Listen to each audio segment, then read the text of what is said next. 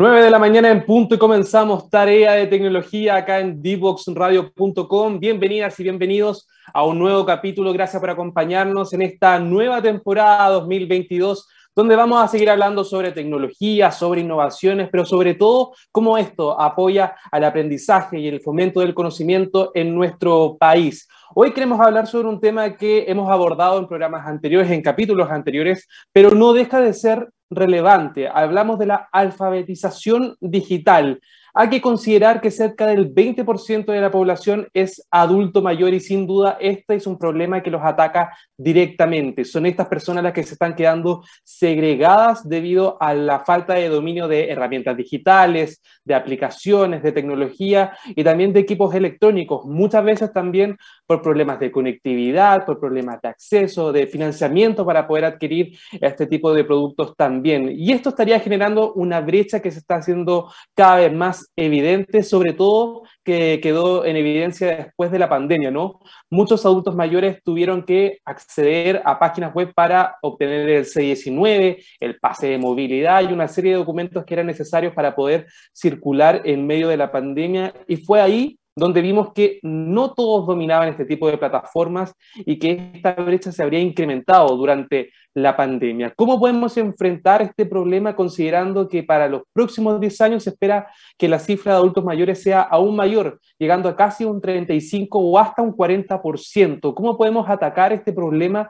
y apoyarlos para que no se queden atrás en esta digitalización de los procesos. ¿Cómo también podemos poner esta en, concreto en los trabajos, en los empleos? ¿Cómo podemos digitalizar para que nuestros funcionarios puedan cumplir funciones, pero no por eso eh, quedar atrás en esta digitalización de los procesos. Queremos hablar sobre esto, también sobre cómo se proyecta de aquí para adelante y para eso vamos a estar con Diego Rivera, quien es director ejecutivo de Check Persons, una consultora dedicada a este tipo de temas y por lo tanto vamos a tener una mirada mucho más real de lo que está pasando hoy en día en este, en este tema. Queremos que ustedes también sean parte de esta conversación. Recuerden que pueden utilizar el hashtag tarea de tecnología en Twitter para que así podamos revisar sus preguntas, sus dudas y puedan eh, también consultarle a Diego respecto a esto que es tan importante, ¿no? La alfabetización digital. Antes sí de comenzar con esta entrevista, nos vamos a la primera canción de este capítulo de tarea de tecnología en este nuevo horario y a continuación recibimos a Diego para hablar sobre sobre alfabetización digital acá en nuestro país. No te quedes fuera. Aprende sobre fenómenos naturales, sus riesgos y planificación territorial. Cada martes y viernes a las 11 de la mañana con Cristian Farías en divoxradio.com.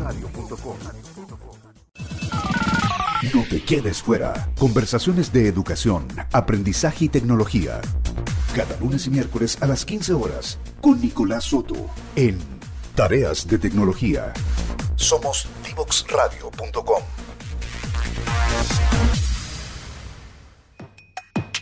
La mayoría de los niños y jóvenes usamos el Internet para hacer las tareas, encontrarnos o jugar con nuestros amigos. Y a pesar de todas las horas que pasamos frente al computador y el celular, tenemos pocas destrezas digitales. Esto tiene que cambiar. Necesitamos una forma en la que podamos aprender todos nuevos conocimientos que nos permitan desarrollarnos en esta área digital. Que cada niño, niña y adolescente de Chile, sin importar su contexto, su ciudad o el tipo de escuela a la que vaya, tenga la oportunidad de saber cómo se hace una aplicación o cómo funciona el Internet.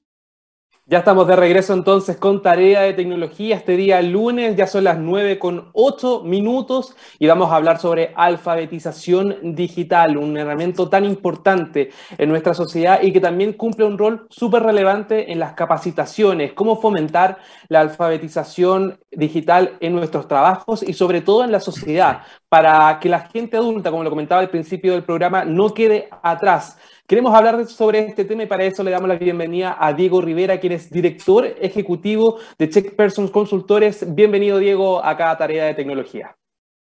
Hola, Nico, ¿qué tal? Muy entusiasmado de estar en el programa Tarea de Tecnología. Feliz. Muchas gracias por acompañarnos este día lunes. Y primero que todo, cuéntanos de qué se trata esta consultora Check Persons, a qué se dedica para que la gente que está escuchando la radio esta hora tenga una referencia de su trabajo. Sí, por supuesto. Mira, en Check Persons llevamos varios años dedicados al mundo de la capacitación. Nuestro foco tiene que ver con el concepto de aprendizaje en adultos, eh, para poder mejorar desempeño en áreas operativas, técnicas, logísticas, sin embargo, yo te diría que el principal foco por el cual eh, eh, la gente nos conoce es porque hemos desarrollado un modelo de entrenamiento para el mundo operativo, ¿sí? para el mundo que está en faena, para el mundo que tiene que ver con la minería, con las áreas más técnicas, con personal que está eh, con personal operativo y técnico, básicamente, que se llama aprendizaje operacional inteligente y que es un modelo para capacitar a, este mundo más operativo eh, en un lenguaje que efectivamente cumpla con sus expectativas y que tiene que ver mucho con lo digital, ¿no? Y por eso es que todo este tema de la, de la transformación digital y la alfabetización digital nos pega tan fuerte. Diego, y en este caso son capacitaciones que se adecúan a la realidad de cada empleo, porque me imagino que las necesidades digitales de una empresa no van a ser las mismas necesariamente que la de otra. ¿Cómo ustedes van adecuando esta metodología a las necesidades de cada una de, los clientes en este caso? Absolutamente. Mira, si algo nos dejó la, la pandemia, que no, que hoy día uno lo, mira como retrospectiva, ¿no? Pero si algo nos, nos mostró y evidenció la pandemia, era eh, un poco esta brecha de la que tú hablabas hace pocos minutos, ¿no? O sea, eh, hablamos de alfabetización digital o hablamos de alfabetización, ¿cierto? No digital, alfabetización, como este proceso de aprender a leer y a escribir. cuando uno le suma esto lo digital, uno dice, alfabetización digital, ¿qué significa? Aprovechar las tecnologías que están disponibles para poder utilizarlas en la vida cotidiana y tener mejorar nuestros procesos, hacerlos más rápidos, más fáciles, etc. ¿Y qué es lo que nos dimos cuenta en el mundo de la capacitación con la pandemia? Que la verdad es que eh, había todo un, público objetivo, ¿no? una cierta cantidad de trabajadores que dejaron de acceder a, los, a las capacitaciones habituales porque se acabó la presencialidad. Entonces uno dice, bueno, se acaba la presencialidad y se acaban las capacitaciones. ¿Y qué pasa con los temas de seguridad, por ejemplo? con los temas normativos de calidad.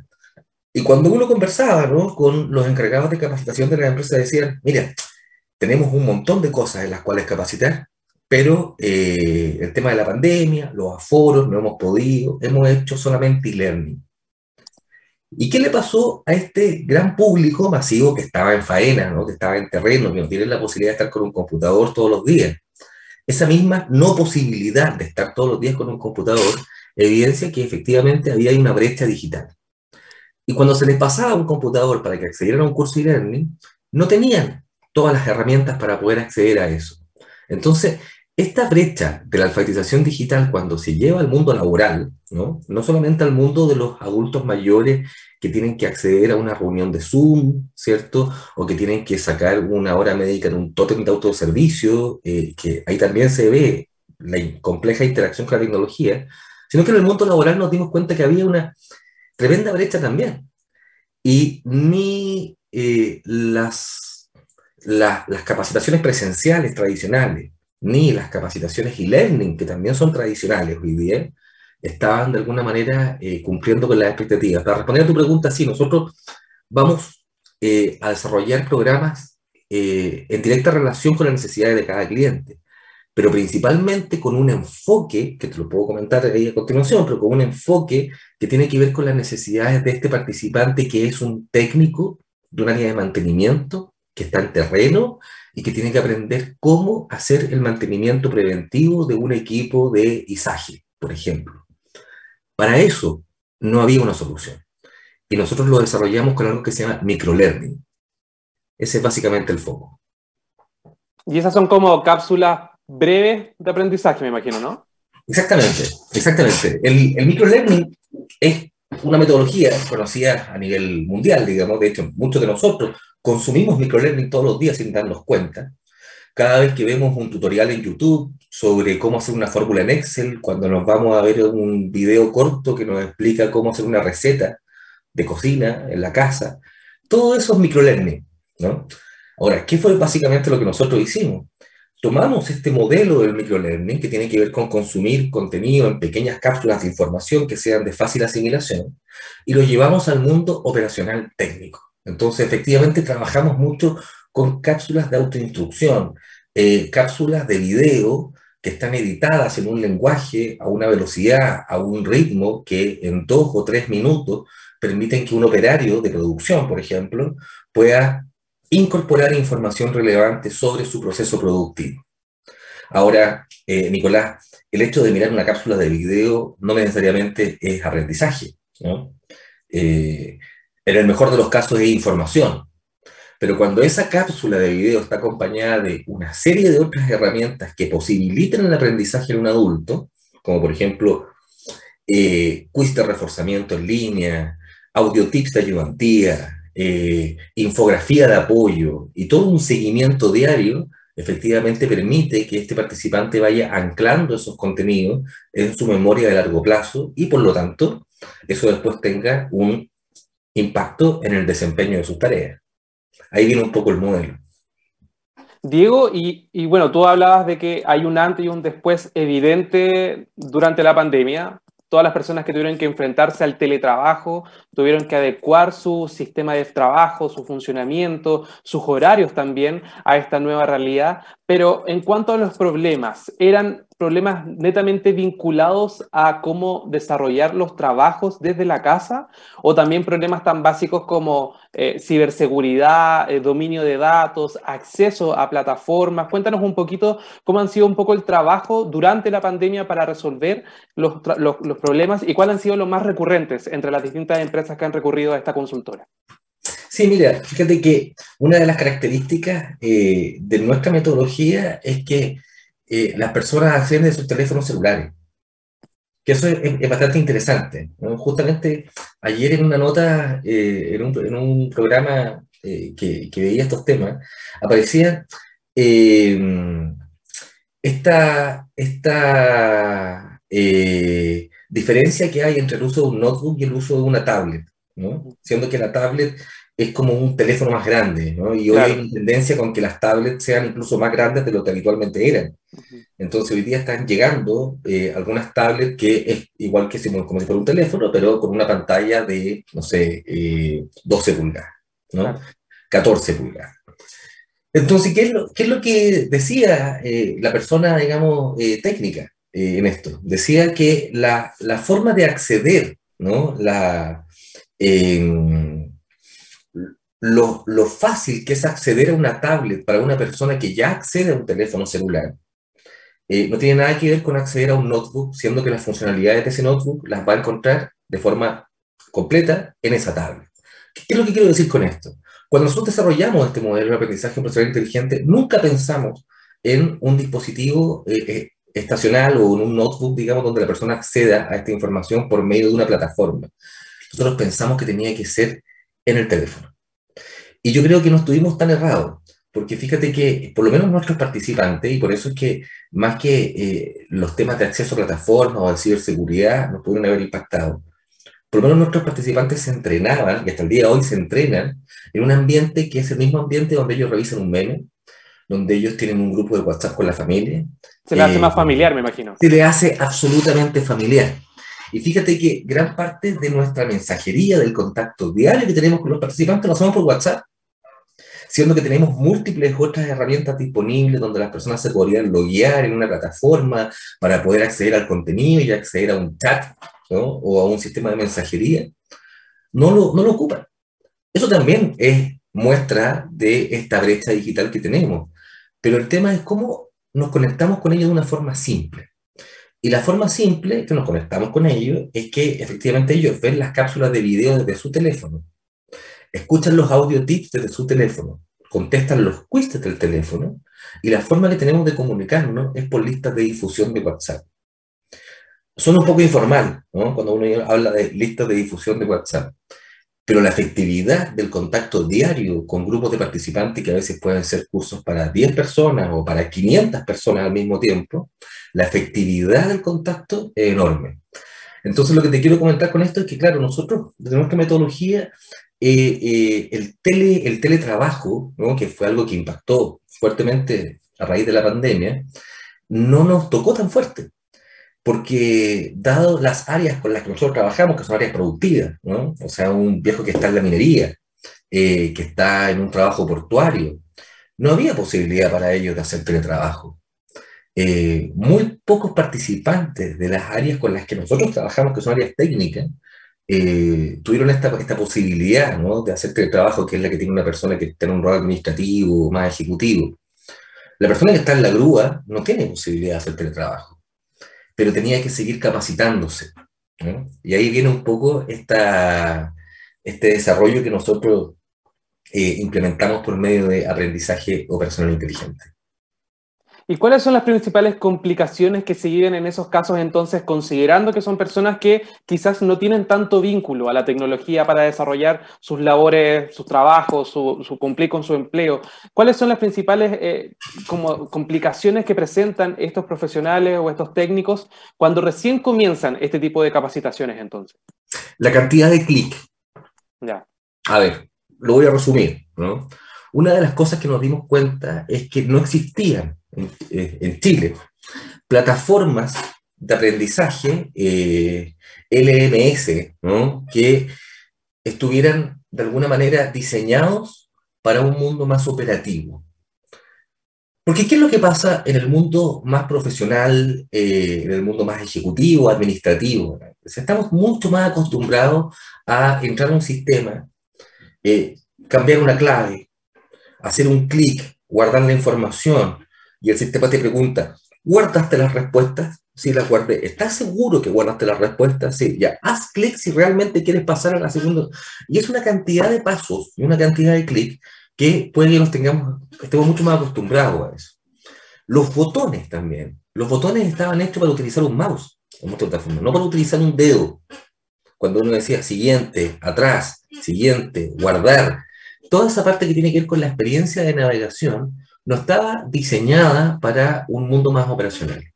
Nosotros nos vimos obligados a desarrollar la primera plataforma de enseñanza, la primera plataforma de capacitación orientada al mundo operativo. Pocos clics, pocos pasos, simple eh, proceso para loguear los datos, simple proceso de reconocimiento, eh, acompañamiento constante en las etapas del proceso de un curso. Y fíjate que eso eh, tiene que ver no solamente con eh, la menor cantidad de pasos para llegar a un, a un, a un contenido, sino que tiene que ver también con eh, la forma en cómo está diagramada y en cómo está diseñada la experiencia de navegación en esta página. El tamaño de los botones, los colores que están detrás, los contrastes, todo eso está hecho para simplificar el acceso de estas personas que, como tú dices, muchas veces tienen una brecha digital más amplia. Claro, que quizás también tienen que, trabajar de manera presencial, no pueden hacer trabajos de manera telemática, como tú lo comentabas, sobre todo en la minería, en la construcción. En la industria pesquera, digamos, en el mundo portuario también, en el mundo logístico. Son mundos que además tienen turnos, ¿no? Entonces, eh, claro, un día estoy en una jornada de tarde, de día, otro día estoy en una jornada de noche, eh, hay mucha dispersión geográfica, eh, estoy en un trabajo en el cual no puedo tener un computador al lado y acceder a un e-learning tradicional a veces que yo quiera. Por lo tanto, todas esas complicaciones y además las complicaciones típicas de eh, el, tipo de trabajo, ¿no? O sea, hay muchas personas que para tomar un equipo celular tienen que sacarse un guante, hay grasa de por medio, hay eh, partículas de por medio en suspensión. Todo eso tiene que ver con un tipo de capacitación que eh, ellos hasta el día de hoy no habían podido acceder de manera concreta. Digo, ¿y en qué ha quedado en evidencia eh, aquellas empresas que, por ejemplo, no se subieron a esta digitalización de sus procesos? ¿Cómo ha quedado eh, eh, en concreto? ¿En qué se demuestra? ¿En el cierre de estas empresas? ¿En que han quedado, por ejemplo, atrás en temas de, respuestas económicas, en resultados semestrales, trimestrales, etcétera? ¿Cómo, ¿Cómo es la realidad de aquellas empresas que pensaron que quizás la pandemia iba a ser un poco más breve y decidieron en ese momento, que era crucial, no sumarse a la alfabetización digital? Mira, no sé si tengo una respuesta de las empresas que decidieron no sumarse. Lo que sí te podría contar es de las que sí decidieron sumarse. Fíjate que yo no conozco ninguna empresa que en su planificación estratégica del año 2018, eh, del año 2019, eh, hayan desarrollado objetivos estratégicos para poder funcionar en caso de que llegara una pandemia mundial no sé, no, no, conozco a nadie que haya sido tan precavido, ¿no? que, eh, que dentro de su objetivo diga, oye, sí, pero mira, no avancemos con la compra de esta nueva tecnología porque, anda a saber tú, puede que llegue una pandemia mundial que nos afecte a todos. No, no me ha tocado ese... ese ¿ah? Puede que alguien diga, no, yo lo dije en una reunión de directorio, pero yo por lo menos no lo conozco. ¿no? Por lo tanto, a todos nos pilló de sorpresa. Y eh, a todos nos pilló, eh, de alguna manera, con, con poco desarrollo, ¿no? Eh, y claro, hay un dicho que dice, cuando, cuando la única herramienta que yo tengo es un martillo, todo lo veo con forma de clavo. Por lo tanto, cuando la única forma de capacitar que concebía una empresa productiva era la presencialidad, difícilmente podían ver alternativas. Hay algunas empresas eh, que efectivamente se dieron cuenta rápidamente de que tenían que hacer un cambio, un cambio en sus procesos formativos, que la forma tradicional con la que venían haciendo las cosas ya no le iba. Eh, otras empresas no, y hasta el día de hoy no. Estas empresas que sí se dieron cuenta, eh, empezaron a abrirse a múltiples oportunidades. porque, claro, partieron con la digitalización de sus procesos se dieron cuenta que eh, para poder entrenar bajo esta nueva metodología necesitaban además tener sus procesos bien definidos, en, papel primero, ¿no? Eh, ¿Cómo voy a entrenar en un proceso técnico si el proceso no lo tengo bien definido? Entonces se vieron obligados a definir su proceso. Se vieron obligados también a, eh, a replantearse la forma habitual en la que se estaban comunicando ¿no? Eh, con, con, con, sus colaboradores en términos de traspasar temas de cultura, traspasar temas de seguridad. Eh, se dieron cuenta mucho que la charla típica de seguridad de dos, tres minutos antes de empezar el turno no tiene mucho impacto si es que las personas efectivamente no conocen cuáles son las implicancias de una acción insegura. Entonces, yo diría que cuál es la principal ganancia que han tenido las empresas que se han metido en esto versus aquellos que están un poco más atrás todavía. Son dos. Efectivamente, han podido, eh, eh, son dos, uno técnico y otro no, no tan técnico. Desde lo técnico, yo te diría que efectivamente han visto que han disminuido sus reprocesos operativos.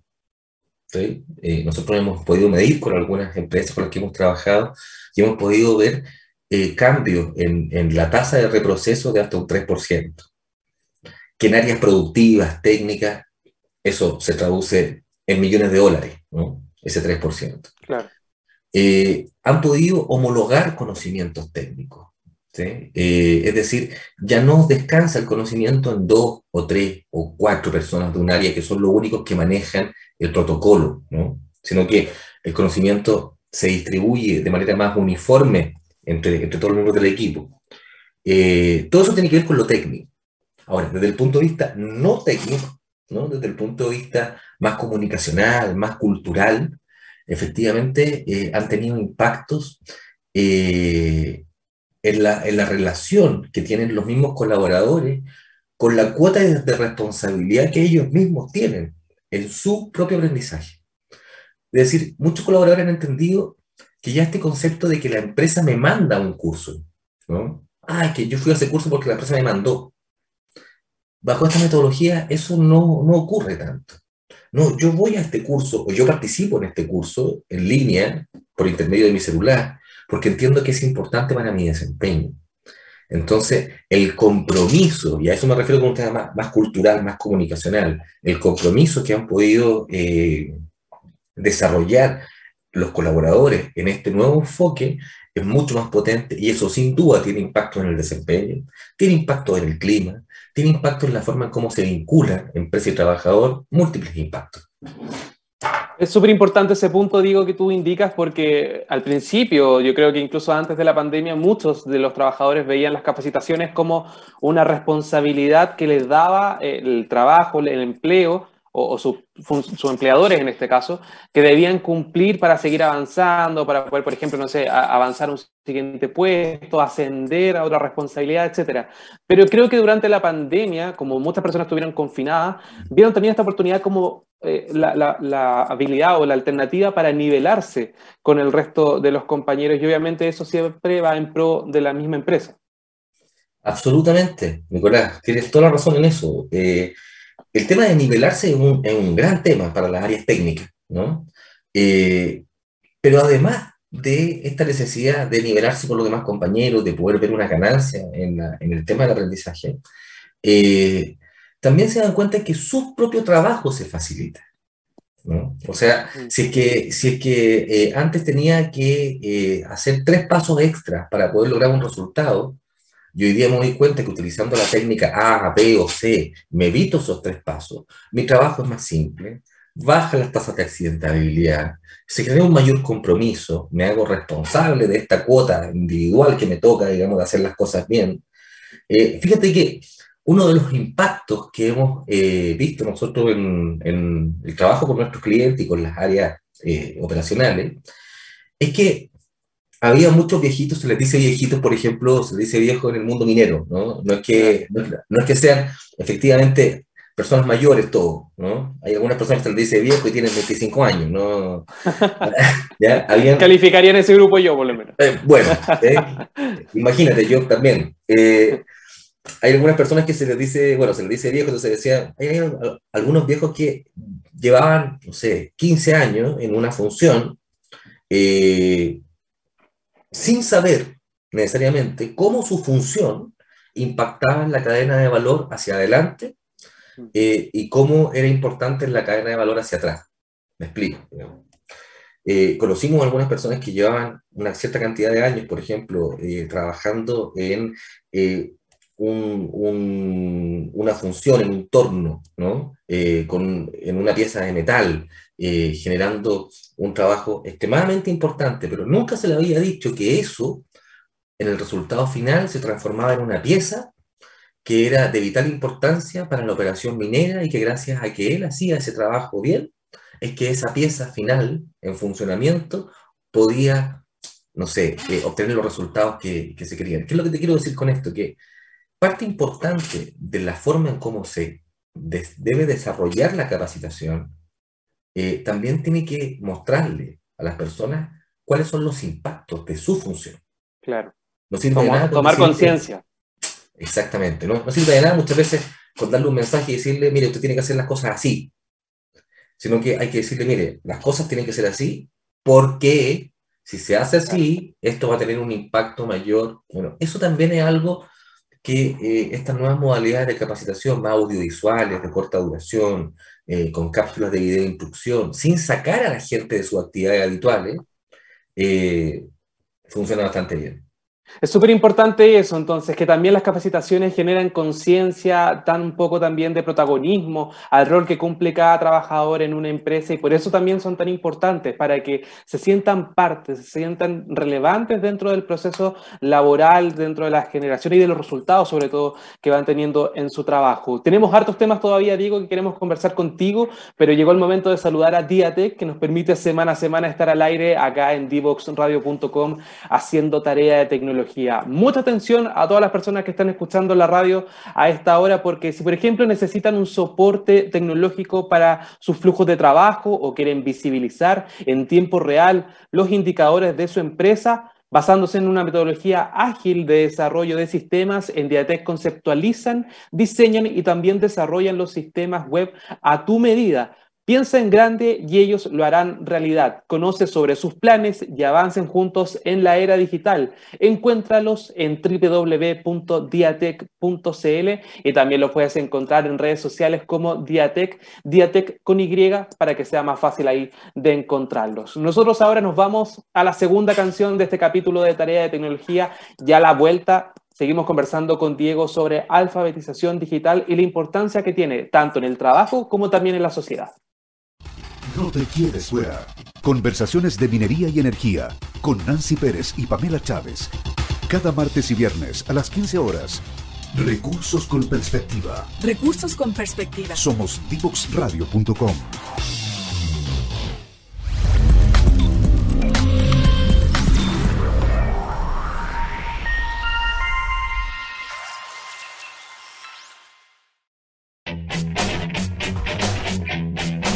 Divoxradio.com.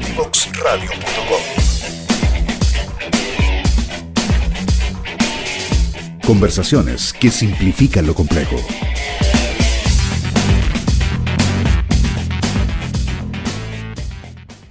Ya estamos de vuelta acá en Tarea de Tecnología por divoxradio.com y recuerden que ustedes pueden ser parte de esta conversación utilizando hashtag Tarea de Tecnología en Twitter. Ahí estamos recibiendo todas sus consultas, sus preguntas, sus comentarios respecto a esta entrevista sobre alfabetización digital. Y si quieren revivir este y todos los capítulos de Tarea de Tecnología, lo pueden hacer también en nuestras distintas plataformas, divoxradio.com y también nos pueden encontrar en redes sociales. Estamos en Facebook, en Twitter, en Instagram, en LinkedIn, en muchas plataformas para que puedan revivir todas nuestras conversaciones y también el resto de los programas de divoxradio.com y también los pueden escuchar a través de SoundCloud y Spotify. Ahí también nos pueden encontrar como Divox Radio y van a encontrar todos nuestros capítulos y del resto de los programas de la radio. Así que están totalmente invitados para que puedan revivir todas nuestras conversaciones sobre tecnología, sobre ciencia, sobre innovación a través de estas plataformas. Nosotros estamos con Diego Rivera de Check Persons Consultores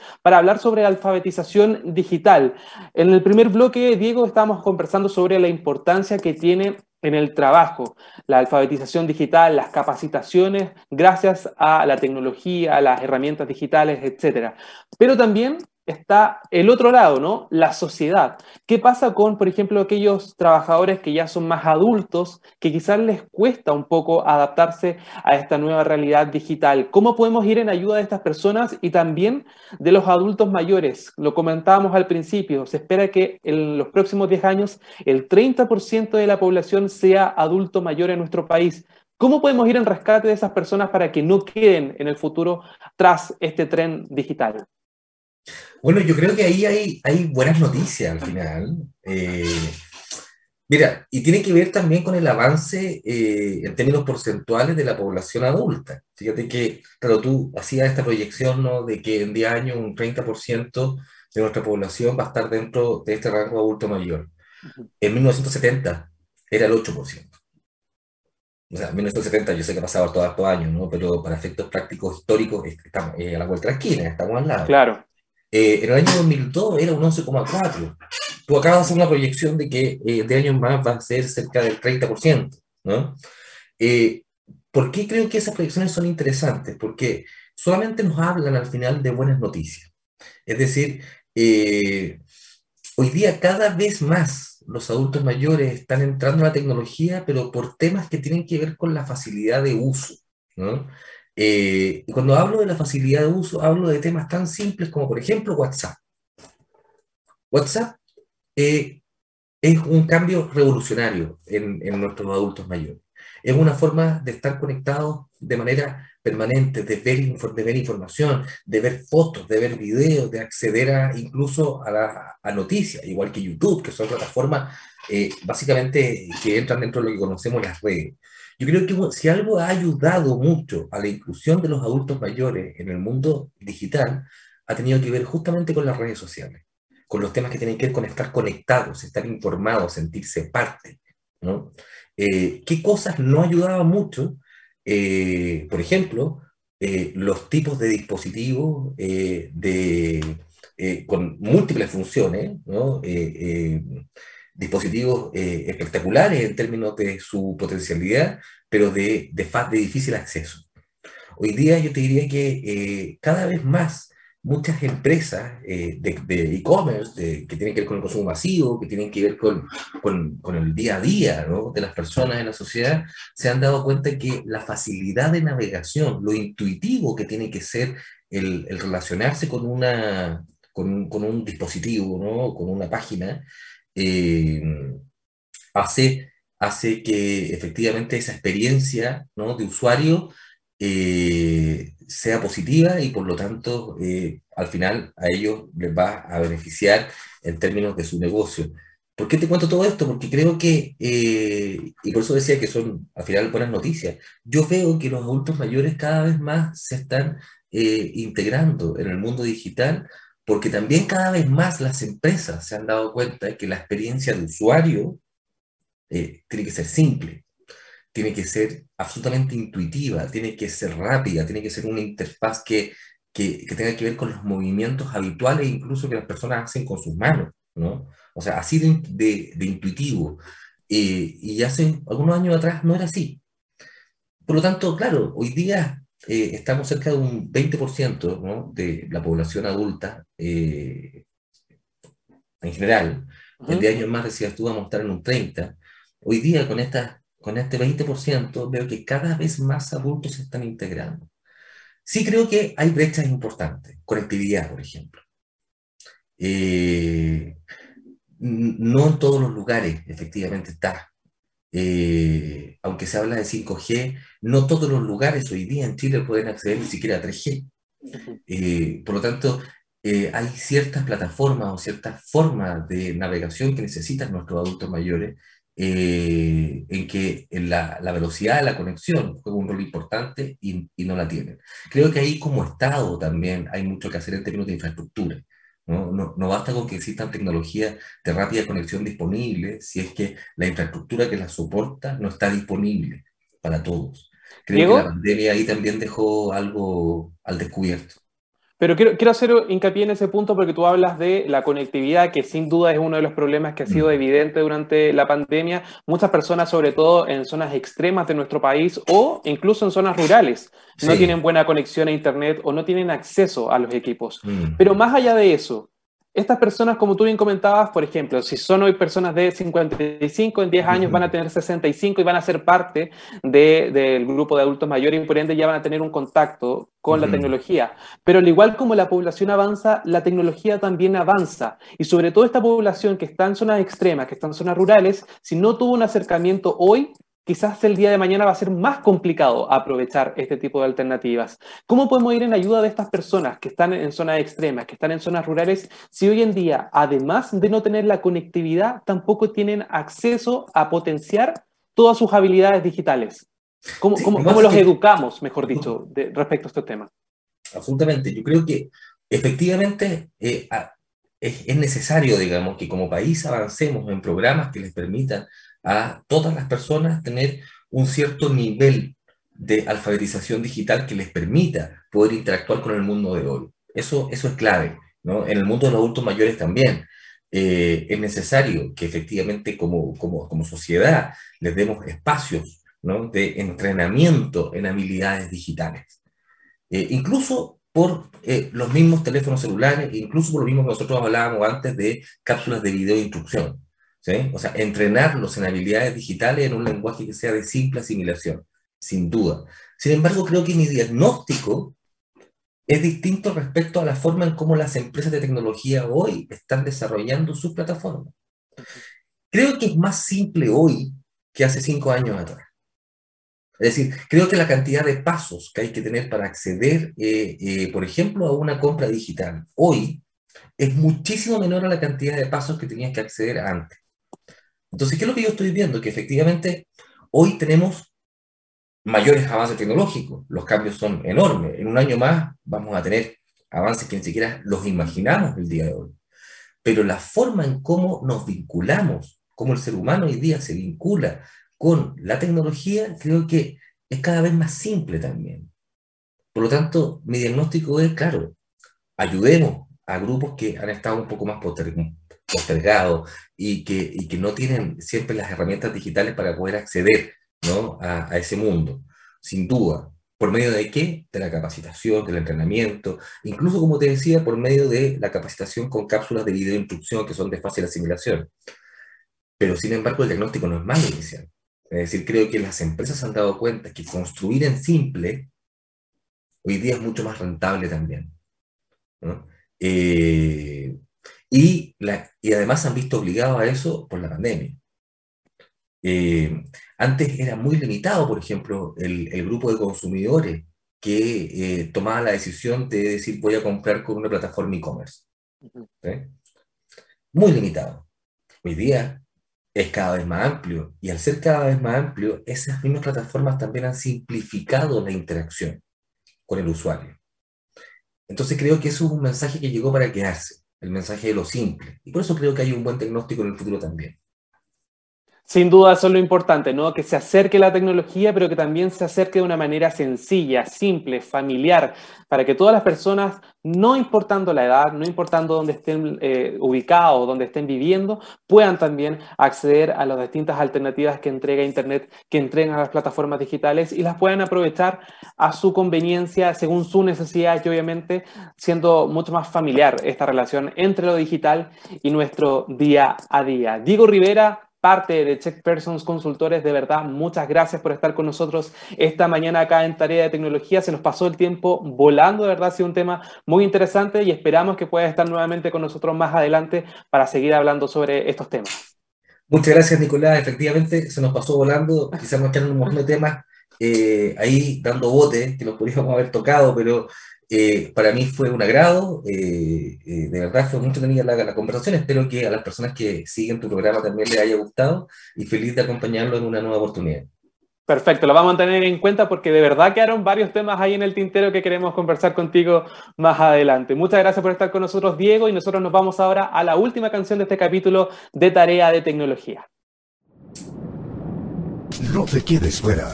Aprende sobre fenómenos naturales, sus riesgos y planificación territorial. Cada martes y viernes a las 11 de la mañana con Cristian Farías en divoxradio.com.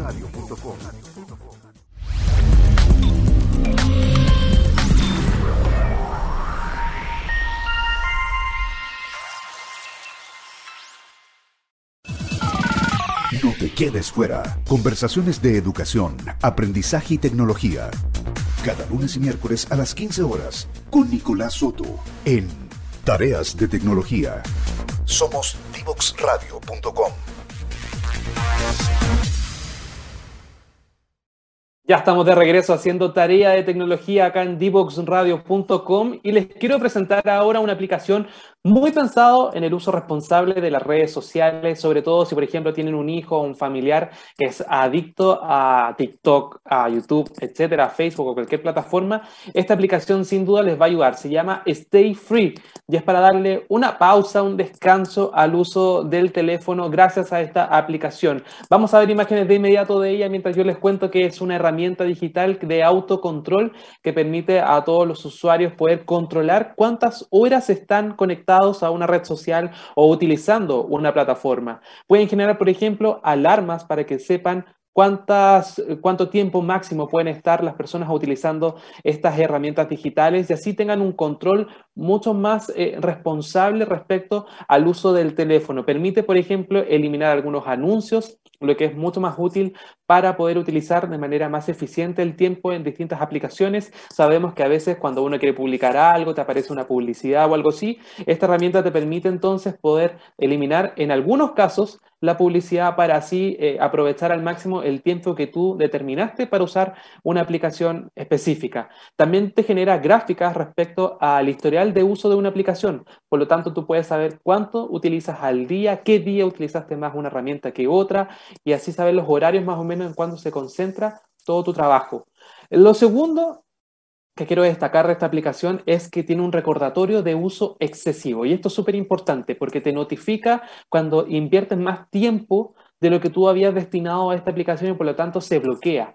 Es una alternativa súper interesante que se ha utilizado mucho, sobre todo en el control de los teléfonos en los niños, para que, por ejemplo, cuando cumplan una hora de haber utilizado YouTube o TikTok o cualquier otra red social, esta se cierra automáticamente y tienen que esperar a que su padre le habilite un nuevo periodo de tiempo para poder conectarse nuevamente y disfrutar de estas herramientas. Es una forma de controlar también la cantidad de tiempo, la batería también que gastan eh, cada una de las aplicaciones y cuánto eh, se puede utilizar. El modo bloqueo que también permite esta herramienta es eh, bloquear temporalmente una aplicación que supere el límite determinado por el usuario, por lo tanto también es una forma de controlar eh, lo que yo les comentaba, una aplicación o cuánta cantidad de tiempo se utiliza para eso. Y también tiene una serie de eh, modo de exportación, que es poder exportar todas estas gráficas que yo les comentaba que se generan en, a través de esta aplicación y saber bueno, mi hijo o mi, mi sobrino etcétera utiliza TikTok, por ejemplo, eh, durante de lunes a viernes, pero se concentra principalmente en la tarde, en tal horario. Por lo tanto, gracias a esto, tú puedes saber que en ese momento puedes o darle un tiempo limitado en esta aplicación o de lo contrario, eh, invitarlo a alguna actividad, como darle un descanso ¿no? del uso de este teléfono para que así pueda aprovechar ese tiempo en otras actividades. Es una herramienta bastante interesante, Stay Free, entonces es esta aplicación totalmente gratuita y disponible tanto para sistemas iOS como también teléfonos con sistema Android, por lo tanto si la quieren usar, descargar, nos comentan después qué les parece utilizando el hashtag tarea de tecnología en Twitter, y así sabemos todas sus respuestas respecto a esta aplicación o de lo contrario, si tienen otra forma también de controlar el uso del teléfono, cuéntanos también a través de, este hashtag porque vamos a estar revisando todos sus comentarios y ahí podemos compartir nuestras opiniones a través de esta red social. Nosotros ahora nos despedimos, fue un gusto estar con ustedes este día lunes, que tengan una excelente semana y nos vemos muy pronto en un nuevo capítulo de Tarea de Tecnología, siempre conectados acá en dboxradio.com.